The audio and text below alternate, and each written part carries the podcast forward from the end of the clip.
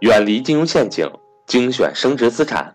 各位伙伴，大家好，我是各位的班主任登海。格局商学院唯一线上课程财商与投资班，二零一八年十二月八日永久性截止招生，十二月八至九日，格局财商班深圳学员线下面授课准时开启。如果您对格局商学院付费课程感兴趣，请您抓紧时间和我联系。我的手机和微信为幺三八幺零三二六四四二。下面，请听分享。钱是赚不完的，但能亏得完。这两天，财经新闻里面有一个比较热门的事件，什么热门的事件呢？就是格力电器的董事长啊，董明珠，在一年半以前特别看重、特别期待的珠海银隆原老板之间。发生了巨大的冲突，什么冲突呢？珠海银隆的新的管理层啊入驻以后，发现过去的老板和管理层的核心人员侵吞了这个公司的资金资产将近十个亿，把过去的珠海银隆过去的老板、过去的核心管理团队告上了法庭。那这两天呢，这个珠海银隆过去的老板、魏老板，包括他的核心人员。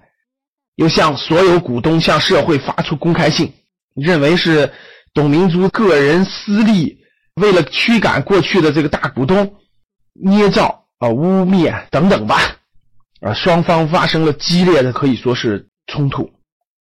格力的董明珠呢，在一年半以前，大概哈，为了投资这个珠海银隆新能源车呀，可谓也是煞费苦心。首先，我们得确定。董小姐还是很有眼光的啊，她选择了这个新能源车这个大方向，符合全球的整个汽车的一个发展方向，这个是有很有眼光的。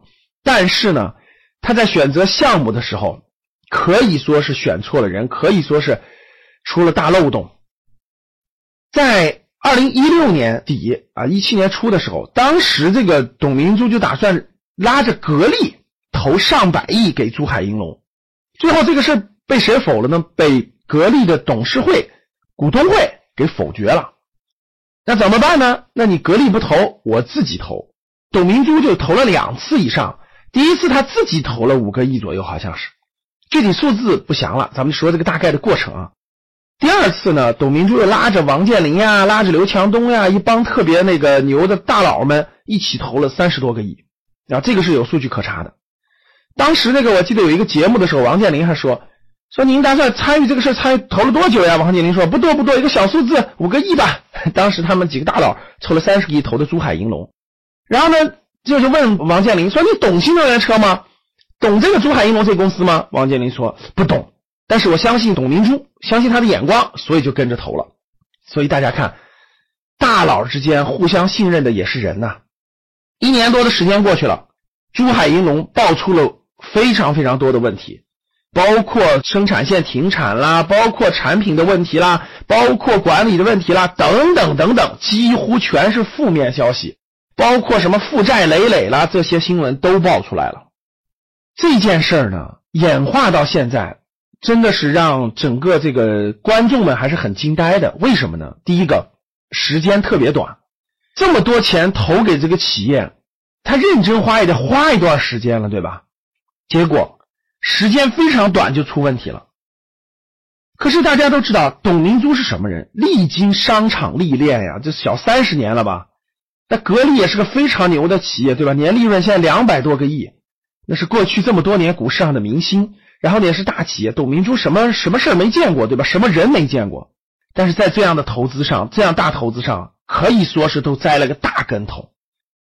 毕竟涉及到的钱是董明珠个人资产的。我觉得是非常大的数字，投进了这个项目，应该说是看人出问题了。不管现在双方的纠纷是互相怼怼是吧？然后互相说是受侵害了，互相说对方违法了，互相这个都都到了报案立案的环节了。但是从整个事情来看，其实有一个非常非常重要的，大家思考过没有？也是我在投资课上反复提醒过大家的。像董明珠这样的这么有资历、这么有眼光、这么有经验的人，都会投资上都会出错，都会出问题。这就是为什么讲别的，什么看错人啦，呃，确实不如那个人家格力股东会、董事会统一决策的这个安稳性更强啦。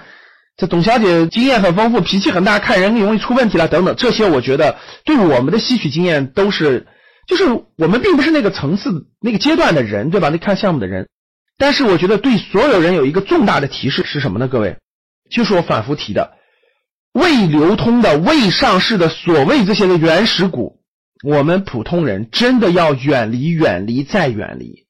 其实董明珠就给我们上了很重要的一课，各位。为什么呢？我给大家解读：如果我们选择的是已经上市的流通公司，那选这种股权，如果我们选对了，那没问题，它可以不断的上涨赚钱；如果选错了，我们确认是选错了，我们大不了认栽出场，哪怕亏百分之三十、亏一半，我们认了，对吧？我们退出，可以吧？比如说长生生物，比如说很多出问题的公司，大家可以看得到。它就算暴跌一半之后，也有你出局的机会。就我认了，我认了，我的本金亏一半，我走好不好？你至少可以卖得出去。而这种未上市的所谓原始股，各位千万不要参与，因为你一参与之后，一旦说啊我错了，你没有任何调整的机会，也没有任何止损的机会，也没有任何出局的机会，只能几乎是完全认栽。这次。董明珠与珠海银隆的案例就是特别典型。董明珠投的引的各个大佬投的三十多个亿，那都是投的这种可以说是一个发展期的企业，它并没有上市，它的股权也并没有完全流通，所以一旦选错之后，绝大多数普通人都是小股东，你根本就改变不了这个现实。所以你的资金被侵吞，或者是被这个大股东各种形式装在自己口袋了，或者是乱花了，或者是等等情况，你都没有任何扭转的可能性。所以说，原始股是绝大部分人都不能碰的，风险太大了。像这种项目呢，毕竟人家董明珠是投的资金量大，毕竟人家的影响力大，毕竟人家可以通过自己的力量去再改变珠海银隆这种管理层的结构，再。派去新人去重新管理啊，等等的，还有一线希望，所谓的扭转，但是真的是窟窿是非常大的，几乎前面的钱可以说是全部扔扔海里了。那后面能不能发展好，那就看你后面有没有资金了，有没有合适的团队啊，等等的问题了。这就不是我们普通人所能管控的了，所有的这个能力了。所以说，综合一下各位，董明珠与珠海银隆这一年多来发生的。点点滴滴各种事情，其实给大家最大的提醒就是什么呢？没有任何流动性的所谓的未上市的原始股的股权，真的风险非常非常非常非常之大。除非是你非常了解的公司，你非常了解的老板，甚至你就是其中的员工，你都不一定能理解清楚和了解清楚。